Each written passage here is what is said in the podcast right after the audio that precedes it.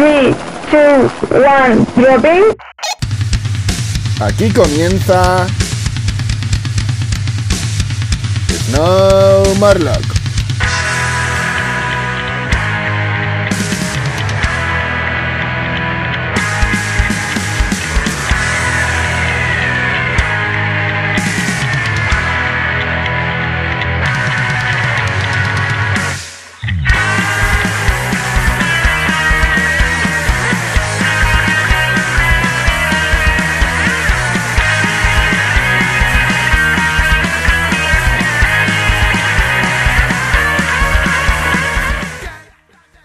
Pasa, chavales y chavalas, amantes, frikis y aficionados al mundo del snowboard? Una semana más estamos aquí dándos la turra con el tema que más os gusta. Mi nombre es Víctor y esto es Snow Morlock. Bienvenidos.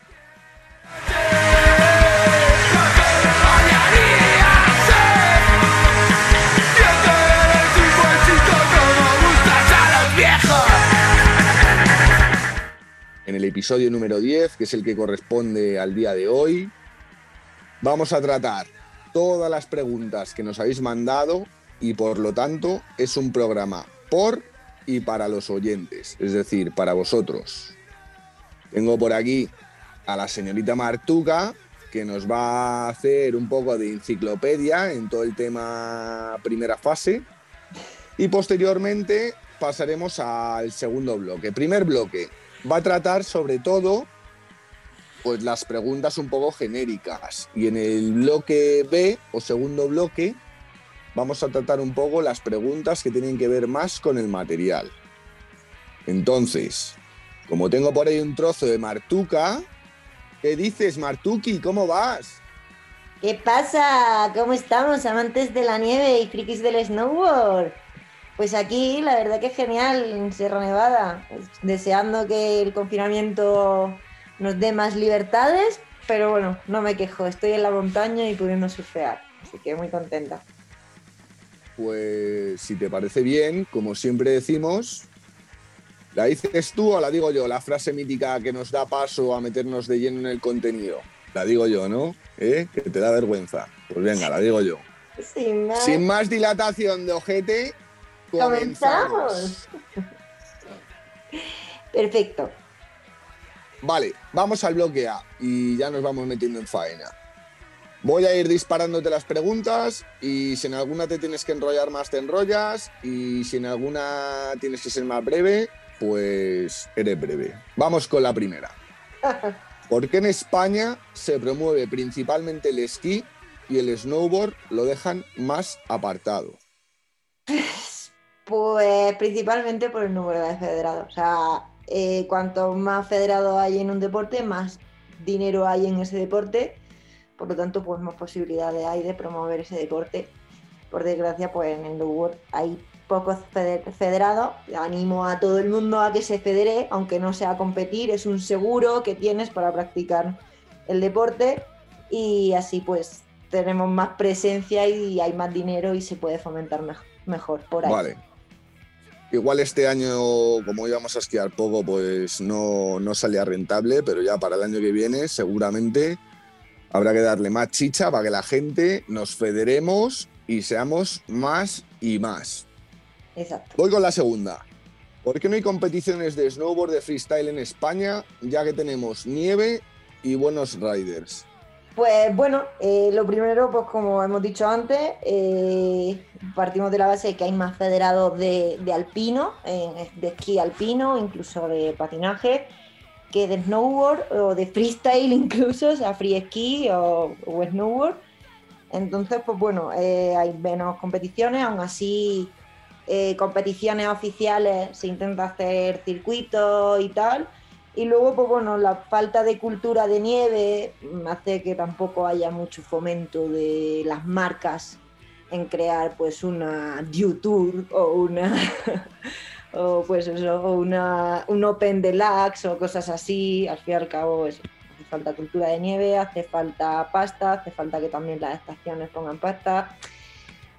Hay muchos factores que hay que, que mover y si es uno de los deportes que sí son emergentes y estamos cada vez más, somos más, pero si no hay suficientes federados, siempre hay más dinero para otros deportes. Y luego, pues, hay otros deportes fuera de la nieve que mueven más dinero que, que los deportes de nieve. Por eso mismo, pues, obviamente, hay, incluso una maratón mueve más dinero que una competición de snowboard.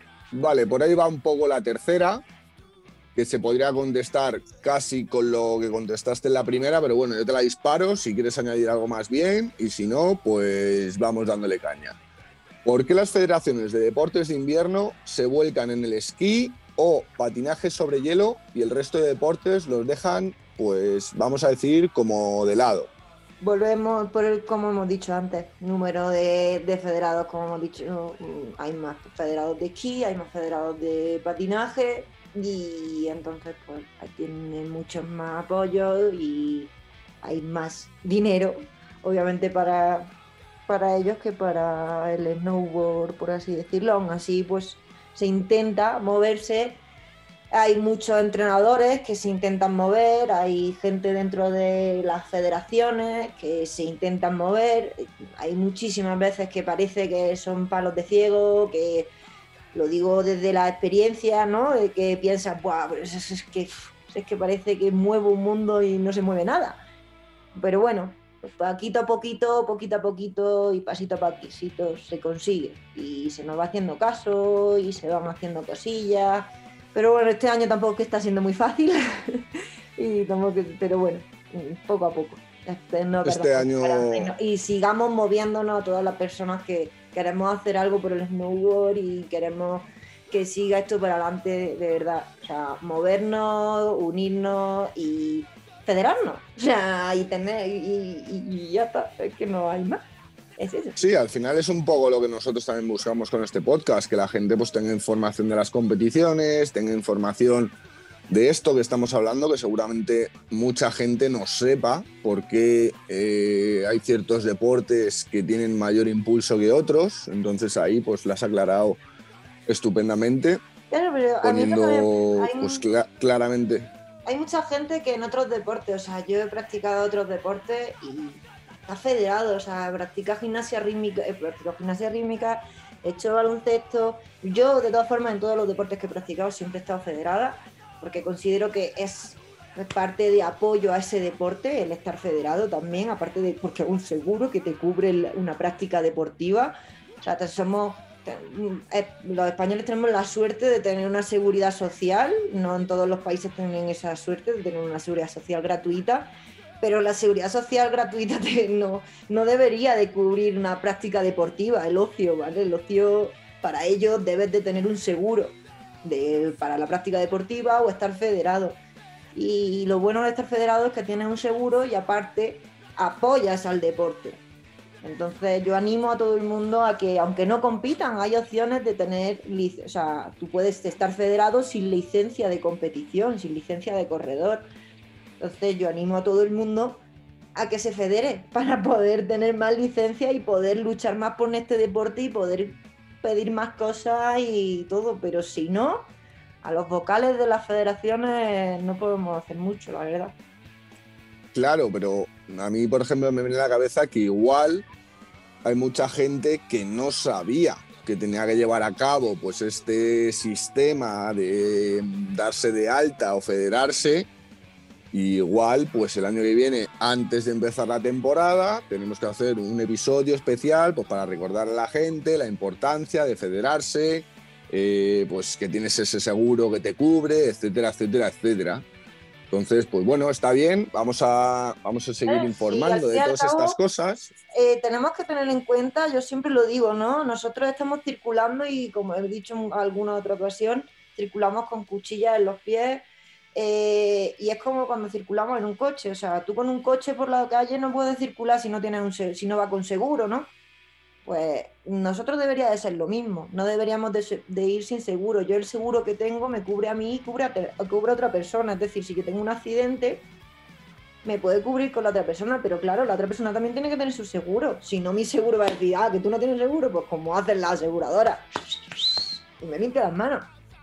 Me lavo las manos. Exactamente. Eso es. Es muy importante porque luego también se da casos de gente que ha ido a la seguridad social a operarse, se ha quedado peor que en situación de si estás por medio de un seguro que de práctica deportiva de snowboard o de esquí o de pues eso, que un seguro para la práctica deportiva tienen médicos especialistas, de, médicos deportivos y entonces esos médicos lo que hacen es operarte para que tú vuelvas a hacer snowboard.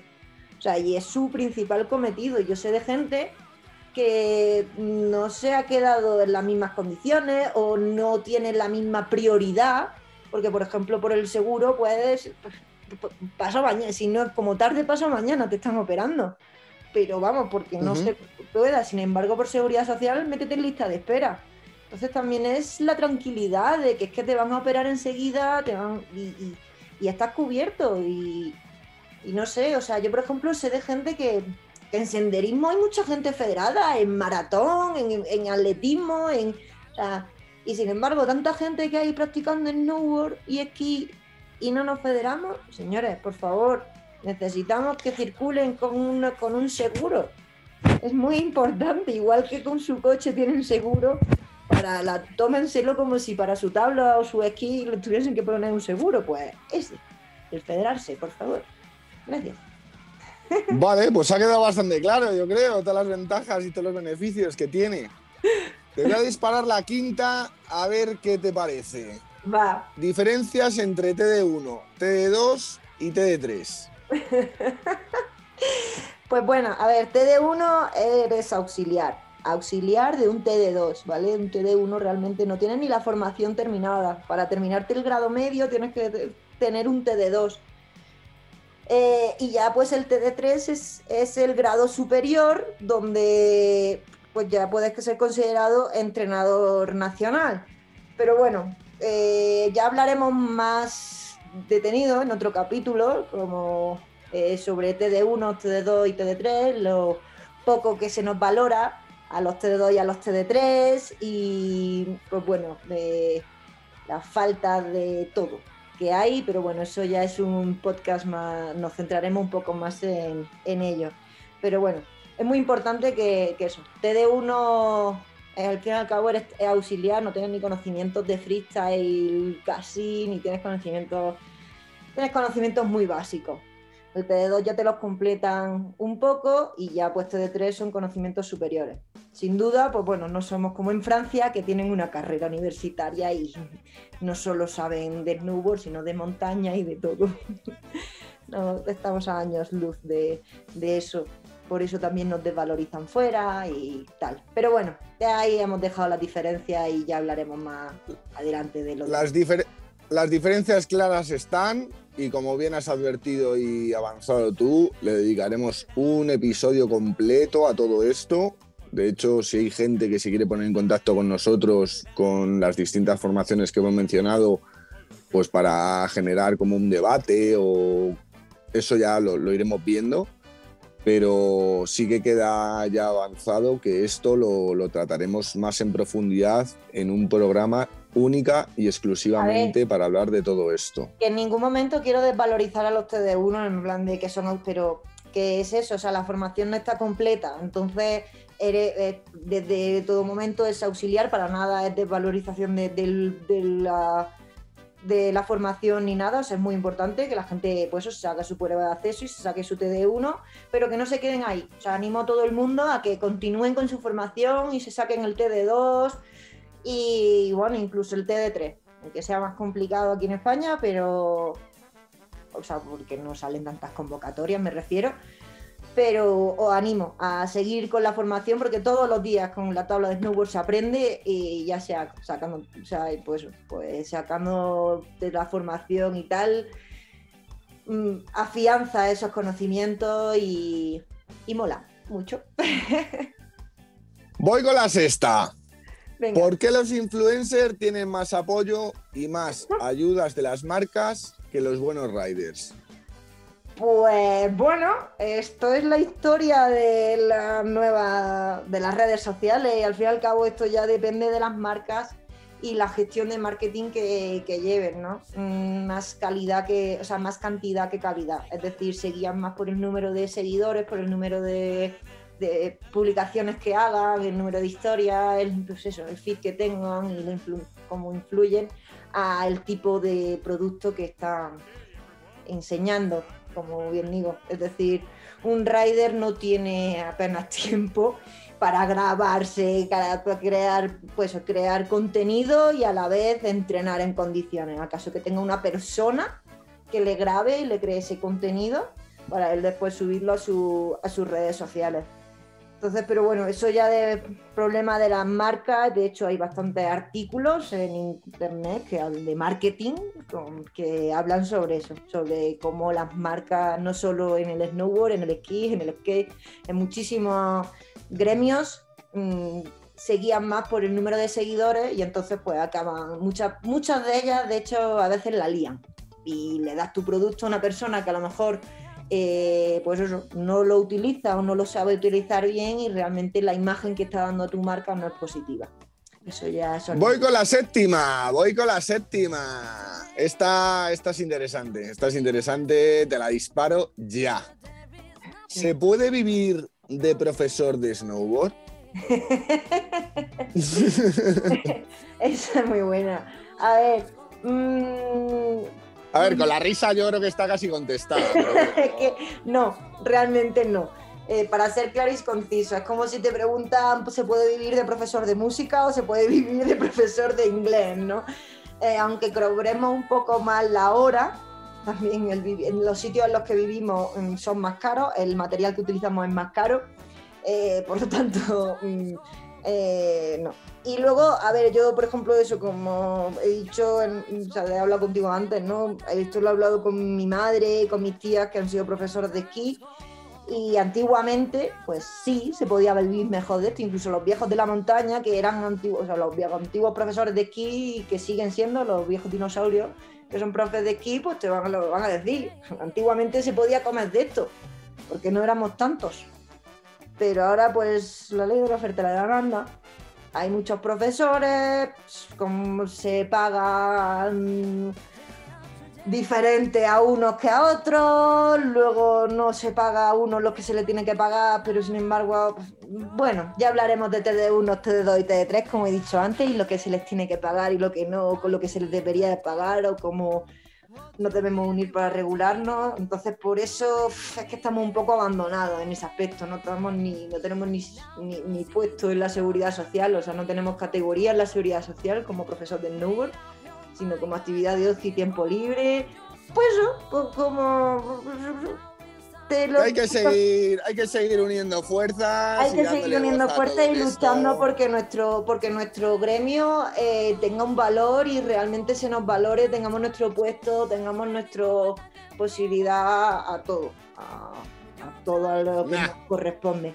Pero Ya te bueno, digo, Aún así, de todas formas, recordar que el profesor mata al rider. Es decir, cuando eres profesor no te arriesgas tanto. Cuando eres rider, pues, pues, obviamente cada día vas a, a mejorar cada truco y te tiras al barro y dale y venga y ahora en el frontside, ahora en el backside, ahora venga, lo intento a pretzel, ahora te tiras al barro.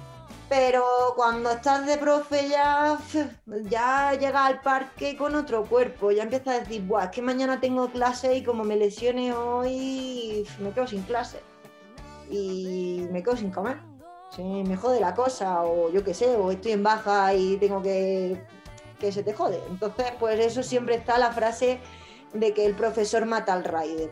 Y por eso, bueno, siempre se ha dicho, ¿no? Que hay que hacer mucho snowboard, hay que hacer mucho esquí y sé un buen rider y ya una vez cuando estés quemado de ser rider, sé profesor. Será un buen profesor porque tienes muy buena base, tendrás buena técnica y podrás transmitirla mejor. Ahora, eso sí, no todo rider puede ser un buen profesor porque la metodología y la paciencia, hay que, vamos, casi que hay que con ella. vale, pues voy a la octava. Escuelas de formación. Imagino que se refieren pues a la hora de pues quererse formar como TD1, TD2, TD3. Entonces, si Sí, quieres claro, decir claro. algo al respecto, Porque, claro, escuelas de formación, a ver, escuelas de, claro, porque escuelas de esquí en ya cada, cada estación tiene la suya y, y eso, y escuelas de formación pues también eh, dependiendo, ¿no? De, de dónde, en qué estación estemos o a qué estación queramos, porque obviamente eso se hace en una estación de esquí, entonces pues tenemos que mirar a qué estación queremos ir y ya a partir de a qué estación queramos ir, pues, pues puedo decidir mm, una u otra. Si hay algunas comunidades autónomas que incluso subvencionan y tienen esos cursos subvencionados, pocas de ellas, otras no. Hay algunas que los tenían, como era Andalucía, ahora ya no sé ni si lo tenía, pero.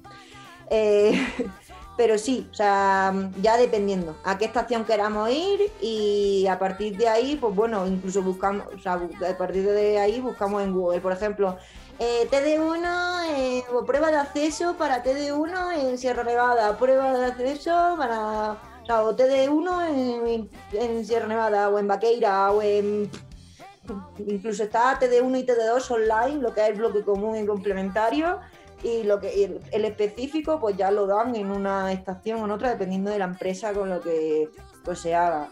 O sea que ya pues por eso digo que dependiendo, varía, depende mucho. Que si una persona quiere... Bien contestado. Claro, si una persona ya quiere más experiencia propia de que nosotros por tener la titulación, eh, pues yo por ejemplo me, la saqué, me saqué el TD1 con una, con una escuela de formación y el TD2 me lo saqué con otra y tuve que hacer ahí cambio de expediente. Ya, de, por eso, si quieren saber nuestra experiencia propia, recomendarle una u otra, pues bueno, que contacten con nosotros por redes sociales o por el correo electrónico y sin ningún problema, estamos encantados en transmitir nuestra experiencia. Y si cualquier escuela de formación correcto.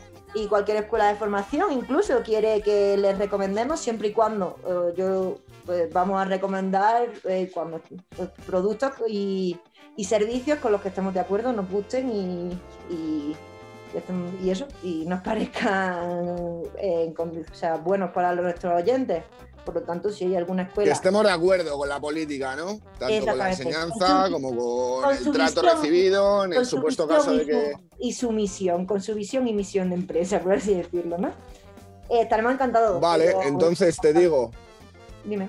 Yo, por ejemplo, eh, en esta que la voy a mencionar, eh, me pasa un poco lo mismo que con la octava. Si alguien quiere consejo personal, que se ponga en contacto con nosotros, pero por ejemplo, la 9. Sí. Fabricantes de snowboard nacionales. Ya. Pues a ver, yo conocer, conozco unos cuantos.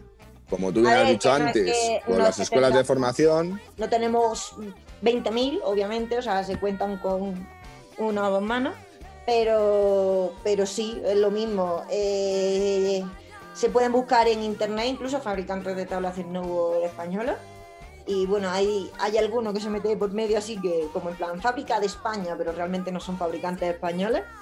Pero bueno, hay un par de ellos que sí salen al principio y que sí, o sea, que sí salen o entre media o por ahí, pero vamos, que sí salen y que sí, sí son fabricantes españoles. Pero volvemos a decir lo mismo tanto a los fabricantes españoles, si quieren que recomendemos sus productos, quieren que los testemos para recomendar sus productos, eh, pues contacten con nosotros, redes sociales o correo electrónico, y a todos los oyentes que quieran conocer nuestra opinión personal eh, de productos de fabricación española, pues bueno, que nos contacten por, por correo electrónico o por, o por eso, o por redes sociales. Sí, a ver, nosotros no tenemos ningún problema en transmitirlos de forma privada o la gente lo puede buscar en, en, internet, pero como tú bien has dicho, realmente nosotros, yo personalmente no voy a mencionar ninguna marca, no por el tema de la publicidad ni, ni nada, sino que también, pero sobre todo por el tema de que yo no voy a nombrar marcas que no haya testado, es decir, sería algo valiente el mencionar marcas que conozco, pero no he probado sus, sus componentes, como para que luego alguien eh, las compre y diga, no, es que a mí Víctor escuché esto y le dijo. Entonces, creo que es totalmente comprensible, claro. que no digamos absolutamente ninguna. A ver, yo si quieres, te mando la 10. Sí, puedo haber probado alguna tabla de alguna marca, pero mm, por eso, o sea, ya dependiendo no, ya pues como hemos dicho, que contacten con nosotros y nos comenten, tanto oyentes como fabricantes. Manda, lanza la siguiente. Vamos con la número 10. Mejores webs o agencias de viajes para ir a la nieve. Pues bueno, eso dependiendo del viaje que queramos hacer, si queremos hacerlo a, a- pues si queremos hacer freeride, si queremos irnos con mucha gente y conocer a gente en la nieve, si queremos irnos de manera individual, si es porque nos vamos de competición, pues dependiendo, hay agencias especializadas para cada cosa. Entonces, bueno, cada, todo aquel que tenga dudas estaremos encantados de recomendarle, aconsejarle o decirle eh, a través de nuestras redes sociales o de nuestro correo electrónico. Pero ya digo, o sea, es que mm, agencia, vamos, y de hecho, sin fuera de las convencionales, pues ya ves, yo que no- llevo sin utilizar las convencionales bastante. A ver, siempre mira y tal, pero bueno, es bueno tener varias y poder preguntarles. Y hombre, hay pequeñas agencias que solo se están dedicando a viajes de nieve y ya sea para los clubes o para esto, y bueno, intentan hacer precios competentes, ya sea individuales, ya sea de grupo. Entonces, pues bueno, dependiendo del viaje, estaremos encantados de poder recomendaros a uno o o a otro. Nosotros, de hecho, eh, trabajamos con varias. Todo el que necesite información, pues que nos la solicite, que estaremos encantados de compartirles nuestros gurús de los viajes. Claro, y yo de Vale. hecho eso tanto personalmente como en- nosotros con el podcast y con las que trabajamos, trabajamos con ellas porque nos gustan y, y el servicio que nos dan, pues eso es bueno, la verdad, yo, yo estoy contenta. Óptimo, servicio óptimo. Es Venga, voy con la 11, última de este bloque. Para mí, Top 5 de resorts para ir a ripar cuando no hay nieve en la península. Pues bueno, mm, partimos de que dependiendo de nuestro presupuesto, porque Importante. es muy, muy, muy importante. Obviamente aquí en, en Europa tenemos bastantes posibilidades, siempre, obviamente, el- por ejemplo, el Ledus Alps, ¿no? el glaciar de los dos Alpes, el mitiquísimo, y donde todos los amantes de la nieve vamos a pasar nuestro verano, es como el Marbella de, de la nieve, por así decirlo, para el lugar de donde todos nos encontramos y la verdad que el ambiente que hay es bastante guay. Pero bueno, hay otro glaciar, puede ser Cervinia, o sea, bueno, Cermat y Cervinia, es decir, si nos quedamos en la parte de, de Italia es un poco más barato que quedarnos en la parte de Suiza y podemos acceder a la parte suiza. Y bueno, pues hay bastantes glaciares en Europa, pero quedarme obviamente del de Europa, yo obviamente me quedo con el Ledus Alps por el ambiente, por la tradición de ir todos los veranos y lo bien que me lo paso y todo, ¿no?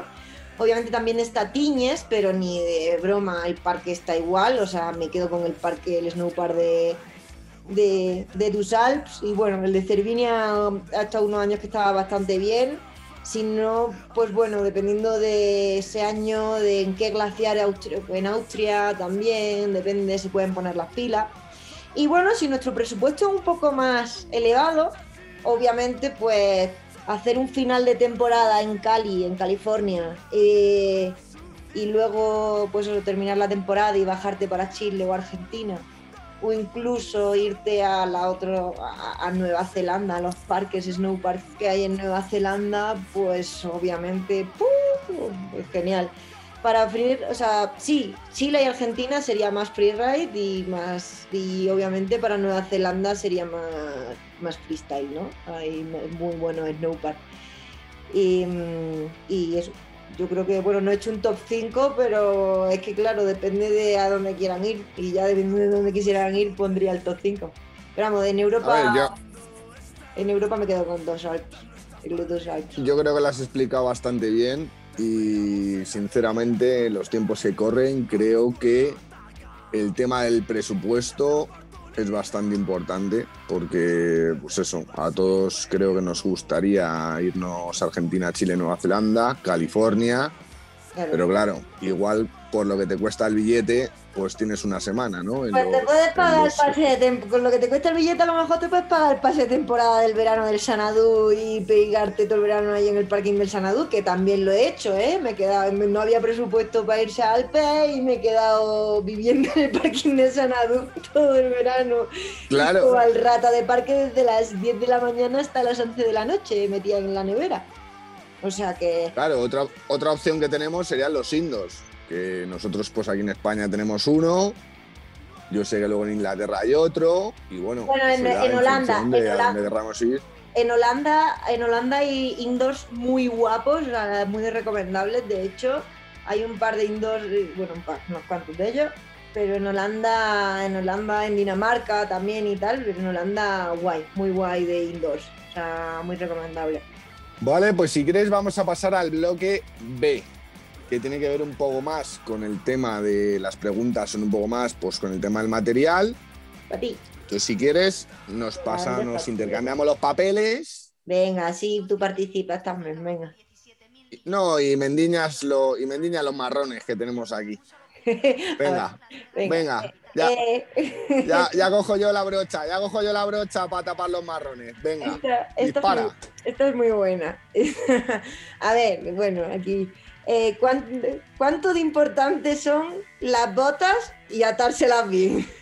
A ver, eh, vamos a partir de la base que es súper importante normalmente atarse bien las botas, ¿vale? Luego es verdad, pues que hay mucha gente que dependiendo de la modalidad, pues no se las ata. O sea, hay gente que hace street y no se ata las botas, pero es concretamente en esa modalidad. Claro. que realmente cuando vamos a, pues yo qué sé, En cuanto coges un remonte y vas a bajar un cierto desnivel, necesitas tener la bota atada, te lo aseguro.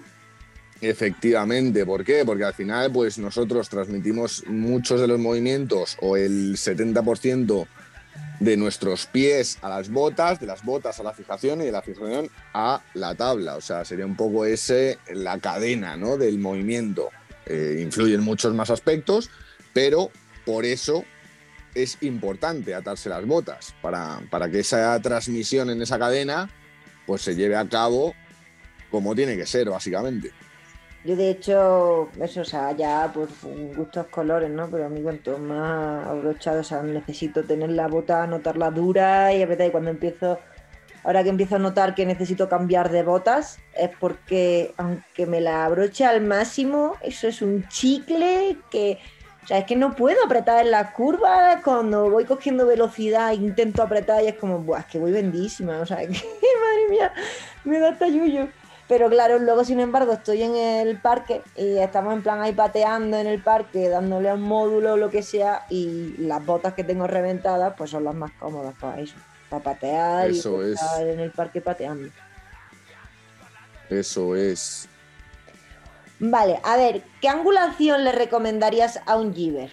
Buen marrón, me ha mandado aquí el colega que me la mandó, que le conozco personalmente y desde aquí le mando un saludo y ahora le daré la colleja en persona. Pero vamos, yo básicamente recomendaría, parto de que ya tiene un nivel eh, medio avanzado, ¿vale? Entonces yo me decantaría poniendo por encima y por delante que, las, que el tema de la angulación es una movida muy personal y va en gustos, porque igual yo digo aquí una y haya gente pues, que no va cómodo, pero bueno, jugándomela yo diría 12 menos 9. Es la angulación que yo recomendaría a un Giver. Claro. A ver, que es como hemos dicho, si es que al fin y al cabo, o sea, yo he tenido he llevado angulaciones, pues he llevado 12 menos 9, he llevado 21 adelante y, y 6 atrás, cuando hacía más, pues, más conducir, más border, más tal. Eh, cuando, pues, más rollo freestyle y eso, mm, mola que cada uno vaya viendo en qué posición está más, más a gusto, yo creo, ¿no? Y, y tener en cuenta la fisiología del cuerpo y tal, pero obviamente un 12 menos 9 mm, yo lo veo bastante guay, vamos, de hecho yo he llevado esa angulación en el parque.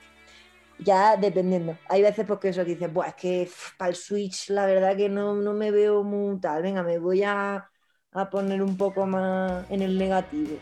ya pues para gusto. Pero vamos, yo un 12 menos 9 lo veo bastante bueno. sí. Tercera pregunta, herramientas y procedimientos para reparar nuestra tabla. Venga, experto Kiman. Buah, A ver, me gustaría ojalá. De hecho, aquí, con esta pregunta, o sea, mm, nos gustaría hacer una entrevista más adelante a un experto esquima y que nos Al hable- mejor.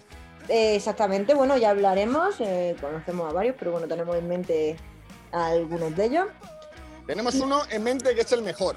Claro, o sea, sí, sí, sí, obviamente, ¿no? Y la verdad que sería un honor que, que viniese a hablar con nosotros. Pero bueno, Ya demasiada pista. Demasiada pista estamos dando ya, Marta. Demasiada pista. Pero bueno, eso por eso, o sea, ya con esa entrevista esperamos poder hablar más de, de este te- de procedimiento y cómo, cómo cuidar bien nuestras tablas, repararlas y tal. Eh, si no, pues bueno, a todo aquel que no se atreva o no quiera cargarse la tabla, para eso están los esquiman y los talleres especializados, ¿vale? Pero bueno, para los que vivís en la ciudad como tú, ¿qué les recomiendas? Porque claro, supongo que no es tan fácil como aquí en la montaña tener un taller cerca que tenga las máquinas para arreglarlo. Bueno, a ver, yo justo soy de Madrid y en Madrid hay bastantes tiendas de Bueno, esquí, eh. pero bueno, de esquí, de snowboard, evidentemente. Y Pero sí que es verdad a que a mí, me- a mí por me culo. gusta. están lejos, o sea, tienes que pillar el metro al final, o a otro le pilla lejos, por lo menos que sepan los tips básicos, por así decirlo, ¿no? Que luego... A ver, yo te digo, a mí, a, a mí personalmente me gusta hacérmelo yo todo, ¿vale? Y ahí las mentes sucias de la gente, pues que piensen lo que quieran. Pero que soy de zapatero a tu zapato, a mí me gusta llevarlo al taller, a mí me gusta que mi, mi, pues, mi persona de confianza, un esquiva de confianza, sé que conoce el material, sé que conoce las máquinas y me lo deja. Hay veces que obviamente no quiero meter la tabla en la máquina porque no me interesa, para no perder estructura, para no perder canto, para no perder, porque se desgastan las tablas. Pero sí, o- pero bueno, hay muchas veces que no se puede y lo hago en casa. Pero a mí unas pasaditas de vez en cuando por un taller y dárselo a alguien que sabe, mola. a mí. bueno, y que eres andaluza y la fama lo dice, que por ahí sois un poco zánganos. Y os mola que os saquen el trabajo adelante. Anda, anda, Ah, no Será te estoy- sinvergüenza, perdona, pero somos los más te- currantes aquí, los andaluces. Que te estoy viendo ya. Me voy a meter al Mira, lío. mira las encuestas, hacer un- mira, mira las grandes encuestas que las más, las más, las mayores ausencias de trabajo son de despeñaperros para arriba. Nosotros somos los que mejor Bueno, cumplimos bueno. el puesto de trabajo. Yo simplemente he dicho que la fama está ahí. Luego Ah. yo la he tirado ahí. Igual que me has tirado tú la de Madrid, yo te tiro esa antes de contestar la preguntita. Hombre, no, yo te digo para si la quiere- gente de Madrid que no tiene los talleres tan cerca contra mí, es que me salgo de casa y tengo un taller al lado, y si no, está enfrente. Nada, nada, si yo te, si yo te entiendo. Yo te entiendo y desde aquí que nadie os ofenda, que se está viendo claramente que estamos de cachondeo en el sentido de pues que somos de distintas zonas Y que nos y pillamos cada uno tiene sus y cosas buenas, sus cosas malas y estamos de cachondeo. Y como estamos todo el día pues hablando de snowboard, pues a veces también salen pues piques así sanos, Claro, sin más. Es la buena relación que nos explicamos siempre. Bueno, venga, pues dile, dile a la Efectivamente. gente una herramienta y procedimientos para reparar nuestras tablas. ¿Qué tips les das a la gente?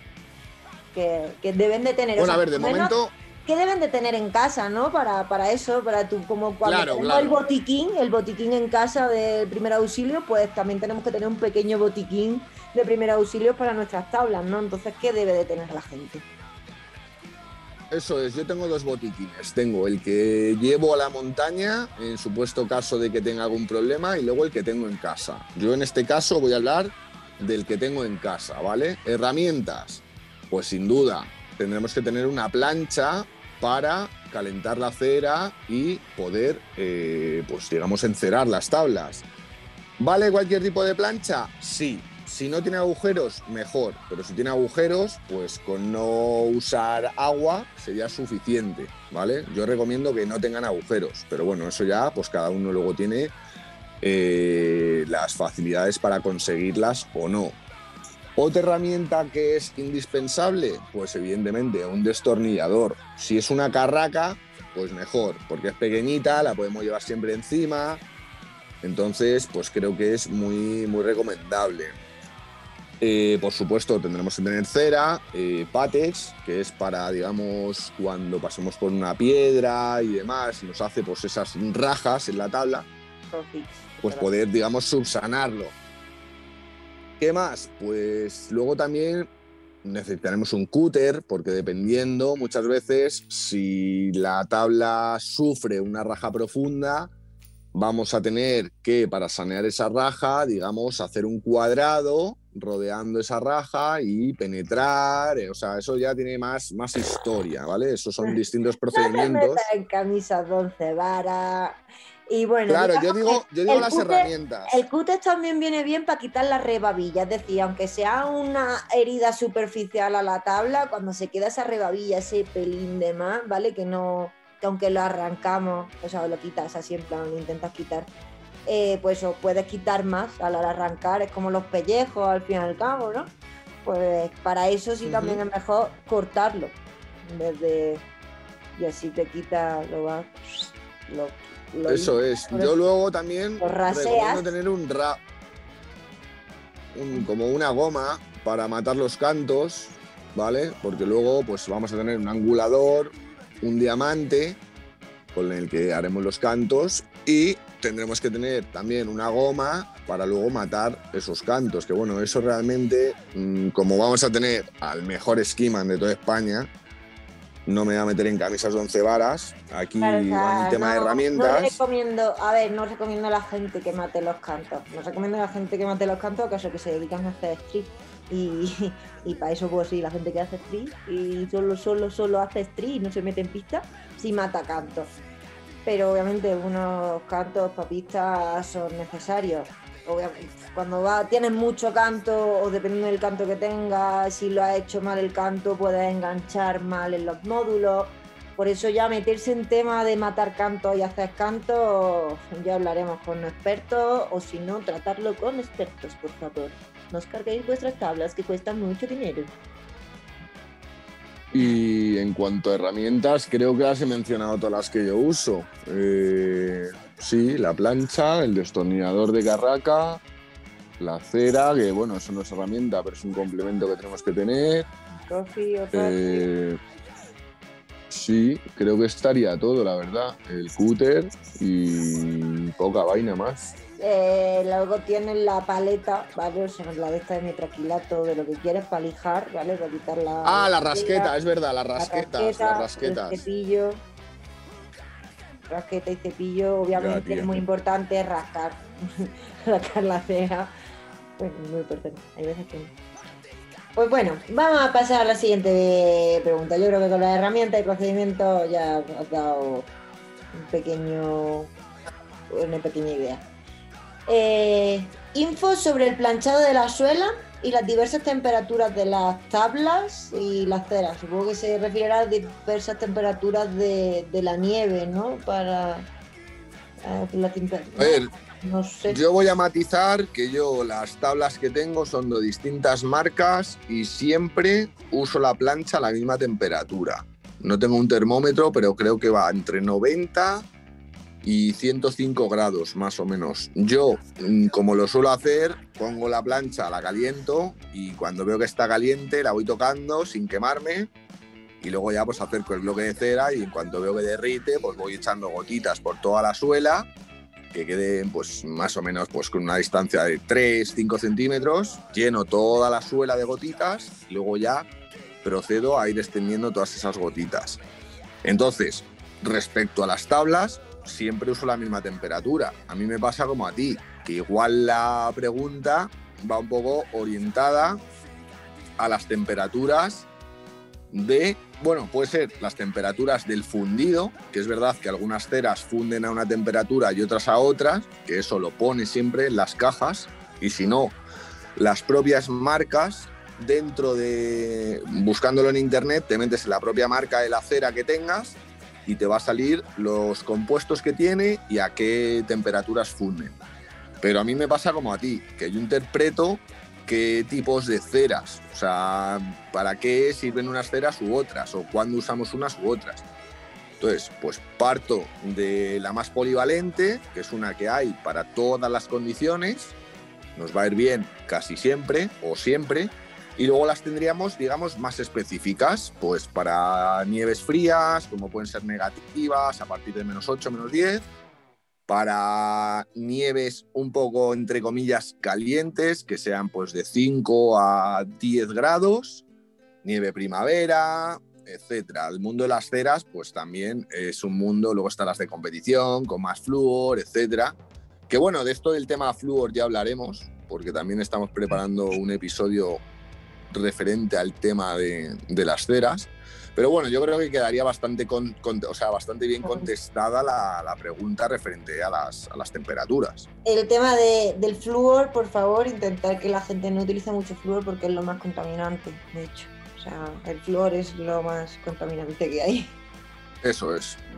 Bueno, eh, siguiente pregunta. Eh, cuando nos referimos a camber definitivo, Mm, yo entiendo porque la pregunta nos dijo en plan solamente camber definitivo. O sea que entendemos que como a qué tipo de camber eh, recomendamos, a cuál es nuestro camber definitivo, por así decirlo. A ver, esto ya lo tratamos un poco en episodios anteriores y creo que llegamos todos a la conclusión que al final el mejor camber es el tradicional. El mejor camber, digo, para nosotros. Habrá gente que diga, pues a mí me va bien un rocker. Pues vale. Luego hay cambers híbridos que funcionan muy bien.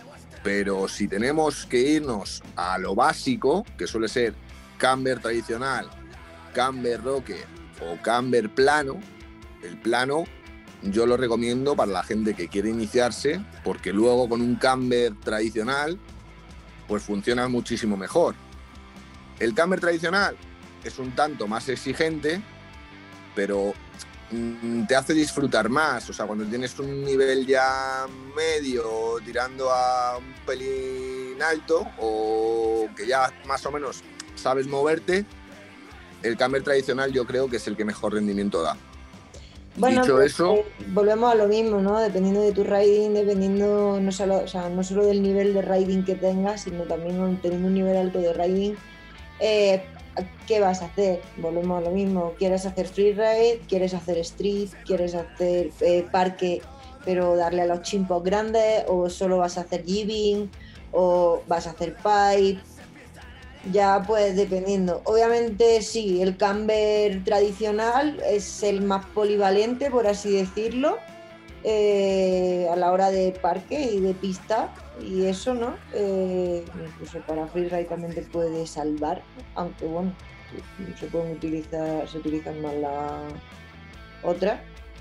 Pero bueno, mm, ya dependiendo, pero sí, al fin y al cabo el más polivalente podría ser el camber, el camber normal.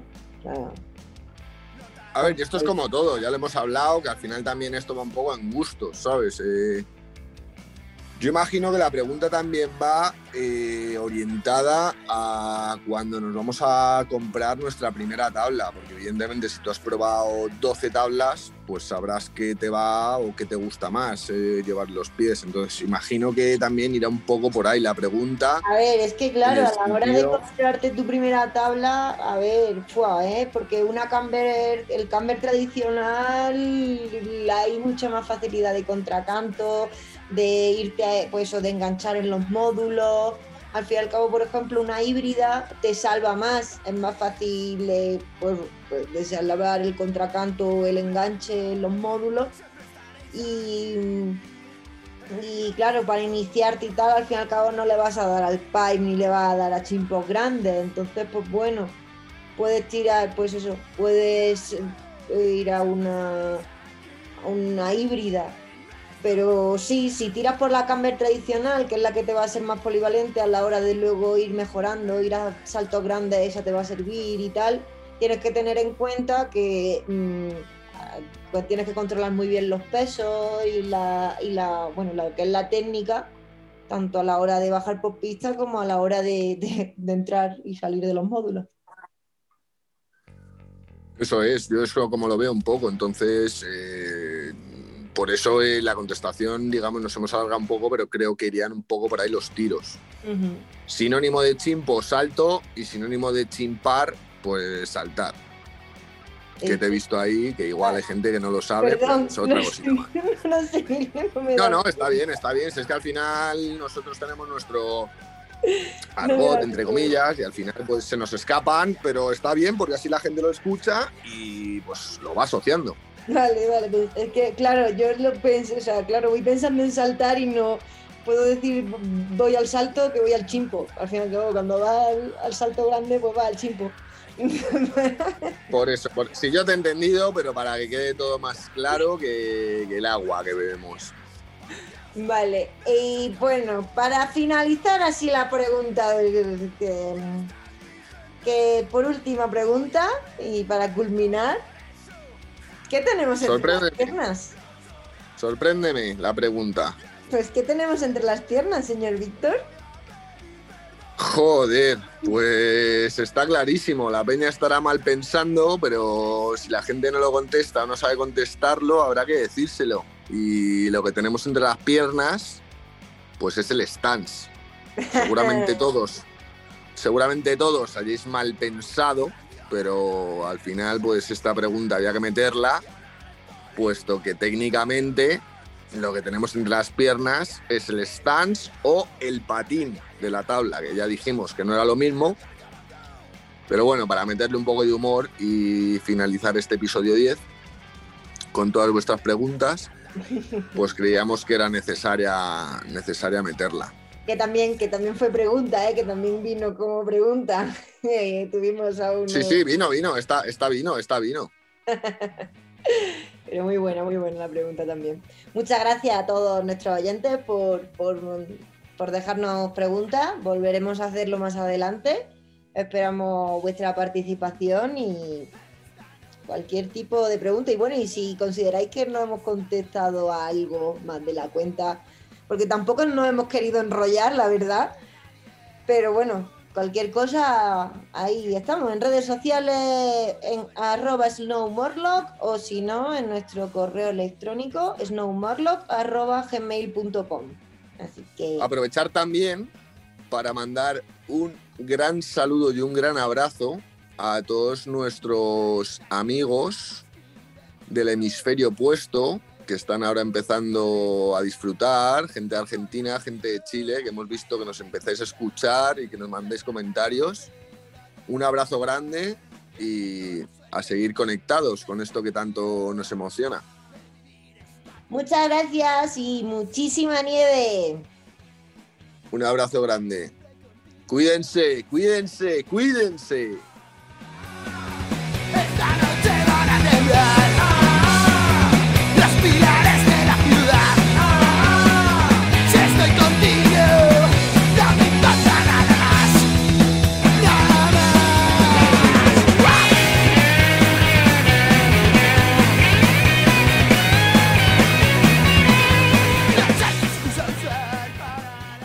Desde Snow Morlock recomendamos el uso de casco. Póntelo, póntelo, póntelo, pónselo, pónselo. Y recuerda, dale al like y suscríbete.